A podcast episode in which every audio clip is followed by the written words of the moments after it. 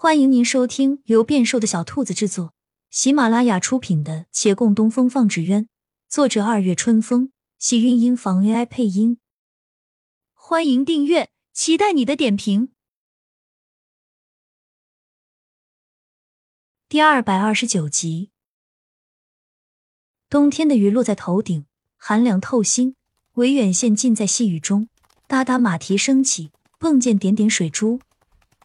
徐燕来踉跄下马，他没有撑伞，抖抖襟上的雨，行至三堂，看那侧屋的灯还亮着。这个时候，李慕言的确是还没睡的。他站在门外，想推门进去，但看自己脚下的泥，想了想，又打住，只是轻轻敲了敲门。屋内的人提笔欲落，忽而一顿，墨滴在纸上晕染开来。李慕言沉寂一会儿，方道。你回来了。嗯，徐燕来应了声，又想抬手去推门。数日不见，他不念他，他却十足想念。那你先去休息吧。门内人却道，他的声音一贯平稳，听不出悲喜。徐燕来垂下手，好，我去洗漱一下。你知道吗？何小飞死了。他死的挺无辜的，我这一路上总是想到他，绕也绕不开。我，我要提前跟你说，我是一定要给他报仇的。你别拦我啊！他说完，忐忑等在门外，许久后，门内才有回应：何小飞死了。你记得他？顶着鸡窝头。衣服脏兮兮的小少年，他不是来过公堂吗？这家伙倒也不亏，竟然有不少人是记得的。那你会阻止我报仇吗？这是你自己的事。他耸耸肩，转过身。嗯，那我走了。才动脚，门内人呼道：“你要进来吗？”他陡然顿住，还没来得及多问。手上的动作已经快过口舌。待他推开门后，李慕言坐在案前，抬手看他被雨打透的发丝贴在肩上，双唇冻得发乌，脸色在红衣衬托下尤其苍白。的确，红衣高髻最适合，英姿飒爽是他，楚楚可怜也是他。李慕言手中的笔在纸上划了几个来回，勾勒出不成形的画。他犹疑须臾道：“也没什么事。”哦，徐燕来微微失望，手足无措的站了会儿。那我回去了。好。李慕言盯着纸上杂乱墨迹，不再看他。他才放下官匪有别的坎儿，又因知晓他的身世，心中再添嫌隙。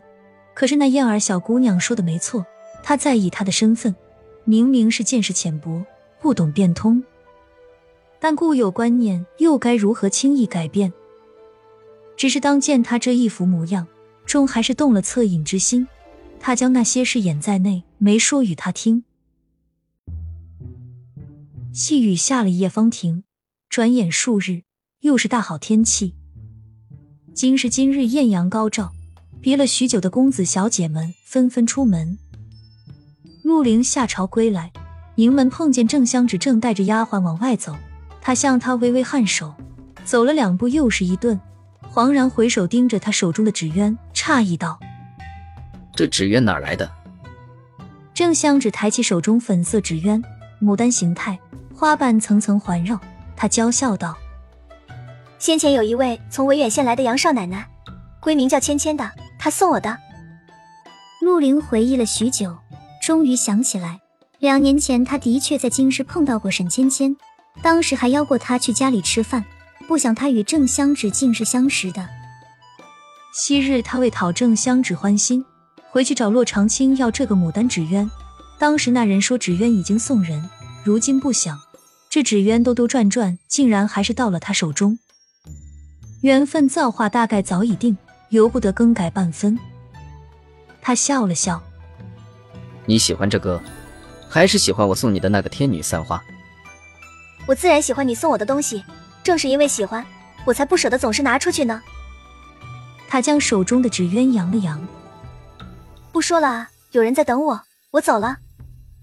他抬起衣角朝前跑，还没出大门，大抵已见到了有人。银铃般的笑声自外传来，陆凌往里走，两边入目青石灰瓦，耳边充斥的笑声是这宅子里唯一的鲜艳。他的心有一刻的放松，或许人应该放过自己，好好看一看近在咫尺的艳丽色彩。再走几步，忽然一怔，留意起刚才正香指扬起纸鸢时。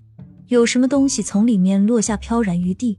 对方没有看到，他瞥了一眼，也未放在心上。这时倒是想了起来，那物件没准是从维远县，从还在长青斋的时候，或许更早就在里面了。他回头将其捡起，是一方陈旧丝帕，上有红色小字。他的眉头紧蹙，想起那晚在清水镇未曾听到的话语。那人说。后来不知丝帕被刘叔放在了何处，原来是藏在了他爹留下的纸鸢中。他很想笑，方才落下的心又起波澜。妄言苍生无处，呵，何为妄言？他一心为天下，如何用一个“妄”字来定论？亲亲小耳朵们，本集精彩内容就到这里了，下集更精彩。记得关注、点赞、收藏三连哦，爱你！